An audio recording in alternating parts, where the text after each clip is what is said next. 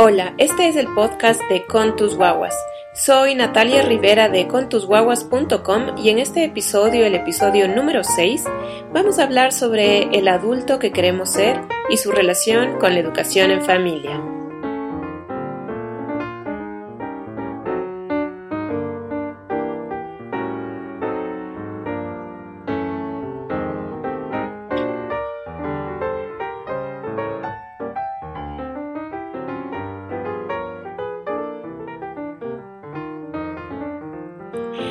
Comencemos con este episodio número 6.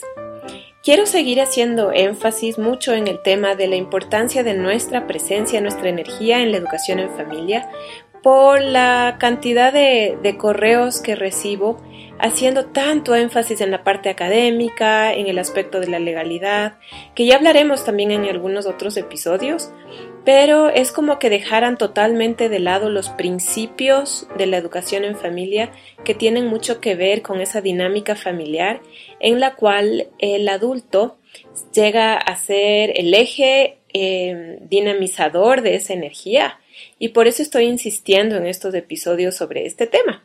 Así que espero que, que, les interese este tema, espero que sí, con un par de mensajes que he recibido, em, me, parece que sí, que, que sí hay gente que le interesa ese tema y eso me da mucho gusto porque estamos viendo a esta educación en familia como una educación muy diferente, una educación más holística, más integradora, eh, también, y esa es la clave, yo veo, ¿no? No repetir simplemente los mismos modelos tradicionales educativos, sino que queremos presentar una educación que se convierte en un estilo de vida para hacer que las vidas de nuestros hijos, y no solo de nuestros hijos, sino las de toda la familia, sean unas vidas eh, plenas. No voy a decir unas vidas perfectas, ni vidas siempre felices, porque eso no existe, sino unas vidas satisfactorias, llenadoras, que, nos ayuden a, a seguir adelante. Así que con esto yo quería justamente hablar de un tema que también he notado que me pasa mucho, que a veces cuando converso con personas que están realmente interesadas en este tema, me dicen es que tú debes ser tan, em, debes tener tanta paciencia y seguramente tú eres tan organizada y seguramente tienes tanto conocimiento en la parte académica y es como que en el fondo eh, eh, no es cierto. Em, yo soy una adulta que está en proceso constante de, de aprendizaje, igual que, que están mis hijos y todos los seres humanos. Entonces, para empezar, yo creo que las destrezas que necesitemos para enrumbarnos en este en esta aventura que es la educación en familia son aprendibles. Por lo tanto, creo que sí es posible lograrlas. Es posible lograrlas con la práctica, como muchas cosas que las hacemos que, que necesitamos práctica. Así que no se trata de que uno ya tiene tales destrezas, sino que son logrables y eso es lo que queremos intentar hacer. No queremos llegar a la perfección porque eso es imposible, ¿verdad? Entonces vamos a tener unos días más o menos y unos días no tan buenos. Y aquí yo quería hablar mucho sobre el tema de la vulnerabilidad y la importancia de que nosotras, en este caso estoy hablando en femenino por mi caso en específico, eh, es importante que no escondamos la vulnerabilidad. Yo creo que cuando empecé en el tema de, turismo, porque yo también estudié turismo, eh, hubo una época, ya me había graduado de la universidad, pero me daban muchas ganas de aprender diferentes cosas relacionadas a turismo de naturaleza. Así que entre esas cosas con un amigo nos metimos a un curso para guías de rafting. Rafting, para los que no saben, es este deporte en el que te, te subes en un bote inflable y bajas por los rápidos de los ríos. Entonces, claro, hay diferentes categorías, diferentes niveles, pero yo estaba em, organizándome y practicando, eh, capacitándome para ser guía de kayak. Entonces no era solo para hacer, eh, perdón, de, de rafting. Así que era una cosa interesante, sobre todo las personas que me conocen, que saben que soy más bien una persona de, de contextura delgada, más bien, em, y soy más bien pequeña, entonces es chistoso ahora que me pongo a pensar en, en cómo tenía tantas ganas de aprender eso, pero bueno, hice el curso, fue intenso, hubo momentos en los que realmente no me sentí cómoda, pero lo hice. y fue interesante muchos aprendizajes, como, como en todas las, las destrezas que uno quiere lograr, siempre hay muchos aprendizajes valiosos. Pero luego me di cuenta que, bueno, dije tal vez es demasiada responsabilidad, no me sentí muy cómoda con eso y dejé. Y bueno, en el futuro luego me capacité, por ejemplo, para guía de kayak, de, de mar, por ejemplo, y en eso me he sentido más cómoda. Pero lo interesante fue que cuando yo hice ese curso yo no era todavía mamá. Y fue interesante el ver que hubo un antes y un después de cuando fui mamá. Entonces me di cuenta que cuando fui mamá, realmente las cosas que yo antes hubiera hecho ya las medía con una diferente escala. Es decir, cosas que antes eran tranquilas, fáciles, eh, tal vez les empezaba a encontrar algún tipo de riesgo. Al sentir que tenía una personita que dependía de mí, quería yo cuidarme más, de que no me pase nada. Entonces me di cuenta que el momento que somos padres, sea papá o mamá, eh, aparece esta vulnerabilidad. Y también la vulnerabilidad aparece en muchos momentos de la vida, sino que en, en esto del ser mamá o papá, se nota con claridad. Se nota con claridad el, esto de la vulnerabilidad porque aparece esto de la protección a, este bebé, porque en verdad un bebé es, es indefenso, depende 100% de, de su mamá en los cuando recién nace, ¿verdad? Para abrigo, para alimentación, si estamos pensándolo así. Es muy fuerte en otros sentidos, eso no voy a negar, pero sí es indefenso y depende 100% de los adultos que le rodeen a ese bebé. Entonces, esto viene acompañado con una vulnerabilidad para los padres. Y es interesante porque eh, mucho del rol de los adultos, y he notado sobre todo en nuestra cultura, ha sido no mostrar la vulnerabilidad. Yo creo que en muchas culturas queremos mostrar que somos fuertes, que somos seguros, que todo lo hacemos bien, que somos, que no hacemos errores.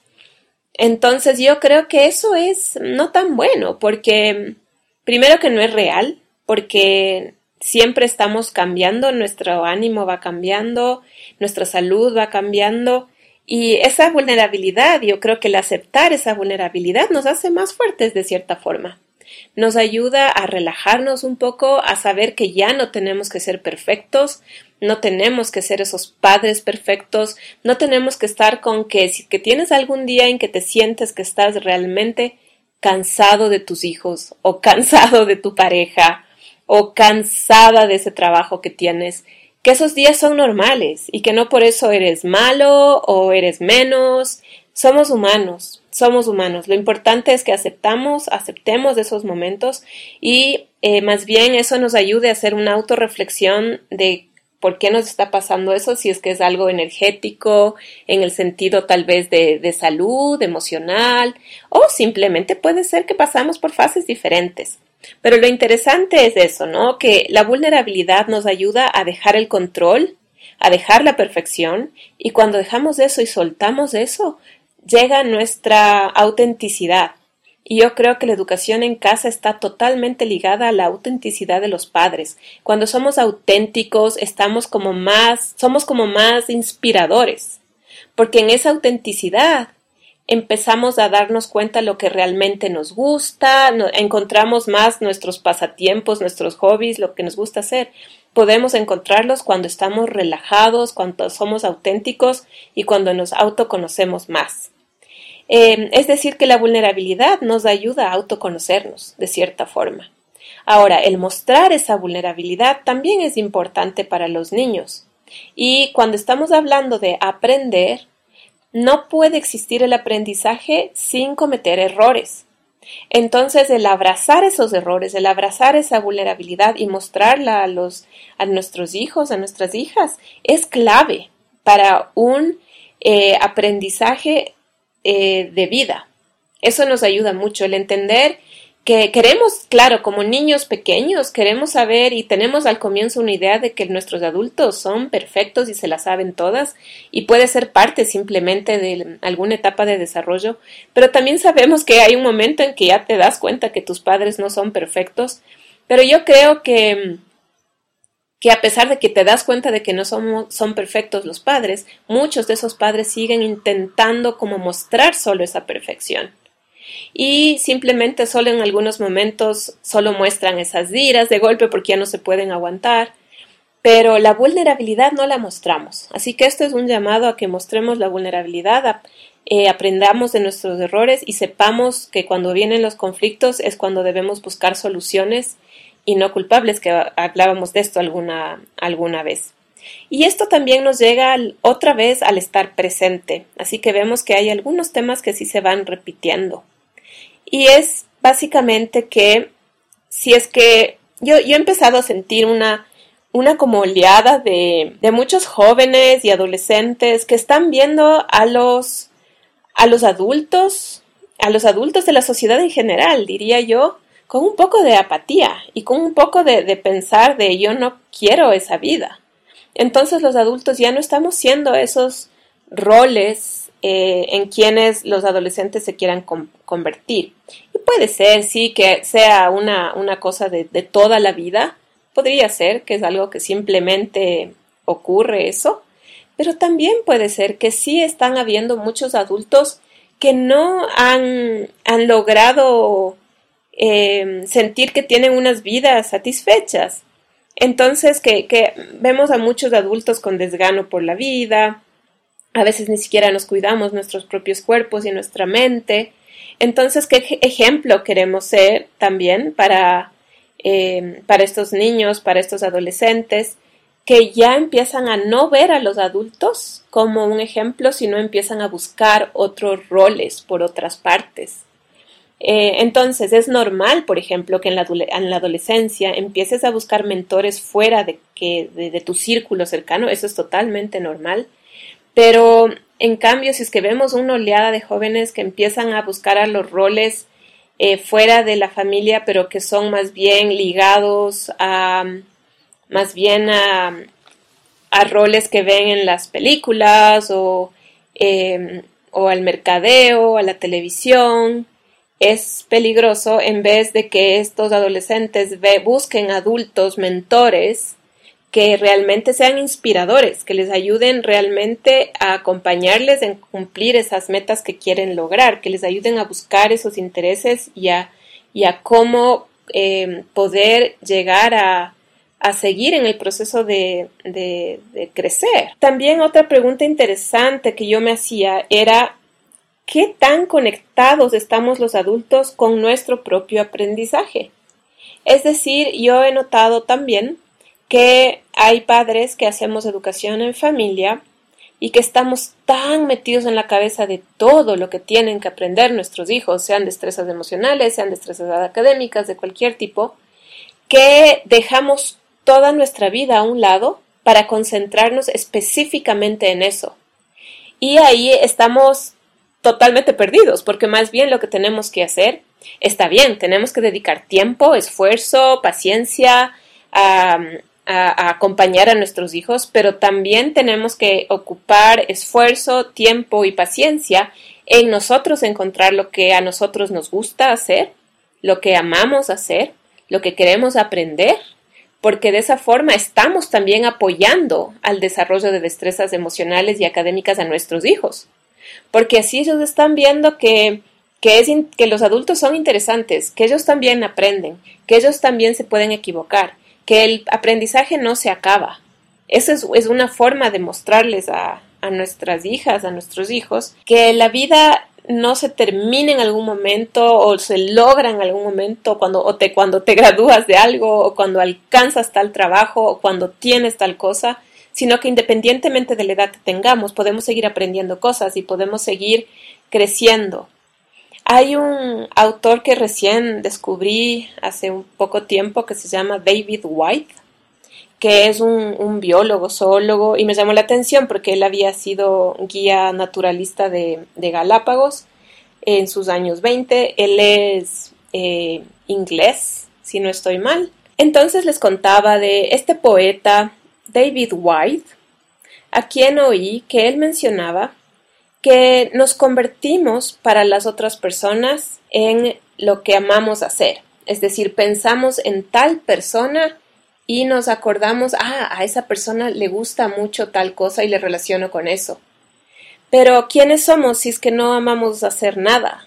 o no hay nada en lo que nos relacionen y no me importa mucho en verdad qué es lo que pensarían los otros, pero sí me importa que yo tenga algo que yo amo hacer. Entonces, eso es, una forma de, de mostrar a los adolescentes, a los niños, que de cierta forma tenemos una pasión en la vida. Y qué cosa más linda que tener pasiones en la vida. Y esa pasión no tiene que ser algo gigante ni en algo en lo que tú sepas hacer súper bien. Son cosas, pueden ser cosas muy pequeñas. En mi caso, por ejemplo, últimamente estoy aprendiendo a, a tejer y tejo así lo más básico y lo más chiquito, pero siento que me gusta, por ejemplo, y que me gusta seguir aprendiendo nuevas cositas así. Eh, me acuerdo que una época, en cambio, me dio por la caligrafía y me gustaba mucho aprender caligrafía y mi hijo me veía hacer caligrafía y le agarré un gusto por la caligrafía, pero no es que me hice una máster en caligrafía ni nada por el estilo, más bien no he hecho caligrafía en un buen tiempo y no pasa nada, pero me ayudó en ese tiempo de mi vida a sentir esa pasión chiquita por ese tema. Me ha pasado lo mismo con dibujar, con leer, eh, con la poesía. Eh, una época era con los libros de tesoros que hacíamos con mi, con mi hijo pequeño, que era irnos de caminata en la naturaleza y coleccionar tesoros. Esos tesoros podrían ser desde una piedra, una pluma, eh, cualquier cosa que para uno sea un tesoro. Y luego en cada uno tenía su librito de tesoro, que era un cuaderno así bonito, y dibujábamos lo que habíamos encontrado y si es que era algo interesante lo describíamos o poníamos lo que queríamos. Entonces, una época a mí me apasionó los libros de tesoros. Ya me ha pasado, a veces retomo otra vez. Últimamente me, me está gustando el microscopio. Entonces ahora veo algo por el microscopio y me gusta dibujar lo que está en el microscopio, buscar información de eso, escribir, dibujar lo que veo en el microscopio, describir lo que está y buscar información adicional de eso y está ahí. No lo hago con fines así puramente académicos para que mi hijo vea, sino porque he visto que me gusta y obviamente mi hijo está ahí me ve haciendo eso y quiere ver qué he escrito y por qué he escrito y luego quiere correr a, a, a buscar un charco de agua y traer y poner el microscopio. Es decir, ese tipo de cosas sí inspiran, sí inspiran. Entonces, todas las cosas que nosotros amamos, de cierta forma, nos convierten en seres apasionados. ¿Que hay épocas en las que no tenemos pasión por nada? Sí, sí, totalmente. Puede pasar. Y no pasa nada. El asunto es si es que esas temporadas se vuelven muy largas o nos, nos hacen autorreflexionar tal vez de algún otro asunto. Puede ser que no sea nada, pero a veces sí puede ser algo, entonces nos ayuda a reencontrarnos otra vez. Este poeta que les decía David White tiene un, poema interesante y les voy a leer un, um, un fragmento pequeño porque no tengo la autorización para leer todo el poema, así que solo voy a leer un, un fragmento chiquito de este poema que se llama Sweet Darkness por David White. La traducción sería, cuando están cansados tus ojos, está cansado también el mundo. Cuando están cansados tus ojos, está cansado también el mundo. Cuando tu visión se ha ido, no existe lugar del mundo que te pueda encontrar. Cuando tu visión se ha ido, no existe lugar del mundo que te pueda encontrar. Bueno, y el poema continúa, pero hay una parte en la que dice que a veces te toca encontrar tu visión en la oscuridad del bosque o en la noche, en lugares diferentes a los habituales. Y eso es cierto. Entonces, el volvernos otra vez a reencontrarnos eh, en dinámicas diferentes, en relación diferente, porque tus hijos han crecido, por ejemplo, y ahora existe una relación diferente, porque podría ser que ahora están en una nueva etapa de desarrollo. Y también quiero aclarar que cuando tenemos niños muy pequeñitos, es decir, de menos de dos años, va a ser un poco más difícil encontrar el tiempo para nosotros dedicarnos a algo. Eso acepto 100% porque es una etapa en la que sí necesitamos más tiempo para estar con nuestros hijos, pero de todas formas también incluso en esa época es súper importante que al menos unas dos horas a la semana, espero, puedas tú tener tu tiempo contigo para hacer algo que realmente te guste hacer. Así que ahora También tenemos que acordarnos del lenguaje cuando hablamos. Me he dado cuenta de muchas personas que a veces incluso arrastramos, bueno, todos arrastramos nuestras vivencias de la niñez, pero sobre todo de nuestras experiencias con la educación. Entonces, bueno, todos, casi todos los que oímos, es muy probable que hayamos pasado por una educación eh, un poco más tradicional. Yo nunca me, no me gusta hablar de la educación tradicional como algo 100% malo, porque yo no creo que es así, también es una, una opción. Y eh, también nos toca, nos ha tocado si tenemos suerte con profesores, con Em, con incluso nuestros propios compañeros, con muchas cosas, ¿no? Porque simplemente hay demasiadas variables. Pero a veces también arrastramos cosas de esa educación tradicional, aunque no nos demos cuenta. Y oigo a muchas personas decir es que yo era pésima para las matemáticas o yo era pésima para la literatura. Y eso lo dicen al frente de los niños. Y no necesariamente es que uno es pésimo para algo, sino que tal vez la forma como se te presentó esa información o el libro que usaste o podría ser que se te presentó en una forma interesante y el libro era adecuado, si es que usaban libros, yo no sé, pero tal vez la, dinámica emocional del grupo era difícil, por lo tanto era, era un ambiente que no propiciaba una, un aprendizaje. Entonces eh, es importante que el lenguaje también nosotros estemos pilas con eso y hablemos de, por ejemplo, con las matemáticas, y es que ese es un tema que, que a ti te tiene un poco nerviosa, acordarnos de que todo es aprendible, de que las personas tenemos diferentes destrezas, además, y era interesante porque mi hijo tiene ocho años y alguien me hizo el comentario de, ay, ¿y tú sí sabes las fracciones? ¿Y sí sabes esta otra cosa? Porque yo ya no me acuerdo. Y ahora te toca enseñarle a tu hijo. Y en verdad ha habido cosas que incluso a mi hijo de ocho años me ha tocado a veces revisar. Pero luego he hecho también la reflexión de pensar, a ver, si es que yo soy una adulta y no me sé de memoria cómo se llamaba el numerador y el denominador en las fracciones, eh, y si eso no es así súper importante, creo que, que, no es tampoco importantísimo que, que yo creo que sí es importante en este caso que sepa las fracciones, pero sé que puedo pues, buscar en Google, puedo buscar en Khan Academy o en, en alguna plataforma o solo en Internet y averiguar cosas de las fracciones y aprenderlas y pasar esa información. Así de fácil. Es decir, no digamos, no es que como yo no sé nada de matemáticas, yo no puedo enseñarlas y que te voy a conseguir un tutor. Ahora, eso no significa que en la adolescencia pueda ser necesario que consigas un tutor para o una tutora para alguna área que veas que tu hijo le interesa muchísimo y que tú sientes que tal vez ya necesitas un apoyo externo o un mentor o una diferente mirada o la mirada de un experto en fotografía o en algún tema que les guste mucho a tus hijos. Eso es algo diferente, pero el uso de nuestro lenguaje es muy importante. Así que el mensaje que yo quisiera decir es que nosotros no podemos controlar o cambiar a otros, pero sí podemos cambiarnos a nosotros mismos. Y con esa nueva energía, de ese nuevo ser renovado, de esa nueva persona renovada, sí podemos generar cambios en otros. Eso más o menos es, es el mensaje, ¿verdad? Veo que nosotros como padres tendemos a hablar mucho, mucho, mucho, mucho y a dar toda una, una cantaleta de, eh, de por qué está la ropa botada en el piso y de que bla, bla, bla, y que siempre está botada. Y yo me incluyo muchas veces, después digo, ah, por Dios, ¿cómo fue que dije tanta cosa? Mientras mi hijo solo me veía con una cara de a qué hora será que para mi mamá. Entonces, tal vez me han oído a mí hablar de la disciplina positiva y en este caso en disciplina positiva, que es esta una metodología respetuosa, no punitiva en la educación, se habla mucho de que hablemos menos y hagamos más. Se dice mucho este tema. Nuestras acciones son más importantes que nuestras palabras. Hablemos menos y hagamos más. ¿Cómo hacemos más?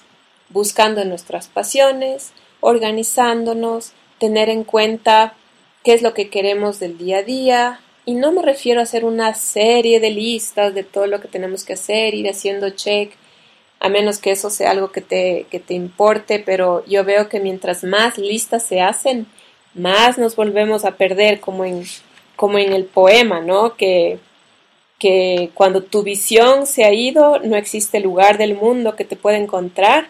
A veces cuando solo hacemos listas de lo que tenemos que hacer, podemos perder nuestra visión, porque no estamos dando oportunidad a la espontaneidad, a buscar los intereses de tus hijos o los tuyos en ese momento, o no tomar en cuenta el lindo clima que está y poder salir, o no tomar en cuenta que tienes una buena piña, así que tal vez es el día de hacer una buena receta con piña, porque ese es el día. Entonces también mucho cuidado con esas listas eternas de cosas que tenemos que hacer. También les recomiendo para los que no han leído, tengo un artículo sobre el autocuidado que tiene algo de relación, algo de relación. Les voy a dejar el enlace donde hay una, entrevista también a Dayana Rivera que me gustaría que, que escuchen porque eso también nos ayuda a entender cómo el autoconocimiento también es importante. Así que también para terminar quería hablar sobre muchas veces hablamos de que queremos eh, hacer la educación perfecta, queremos ser el esposo o la esposa perfecta, hacer la comida perfecta, tener la casa perfecta, eh, en el trabajo desempeñarnos de una forma perfecta y tenemos esos estándares tan altos que el momento que caemos, realmente caemos porque, porque nuestros estándares están muy altos. Y cuando están cansados tus ojos, está cansado también el mundo, según el poema que yo les comentaba porque nos sentimos como cansados de golpe cuando nos damos cuenta que las cosas no nos están funcionando como queremos y, de pronto nos encontramos en un desorden y de pronto se nos quemó la comida y de pronto en el trabajo nos dimos cuenta que hicimos un error tan ridículo que no, no podemos entender cómo lo hicimos. Entonces otra vez más, dejar el control, aceptar que somos humanos, que podemos mejorar y que busquemos soluciones para ir intentando ser mejores cada día. Gracias por escucharme y espero que nos veamos en el próximo episodio.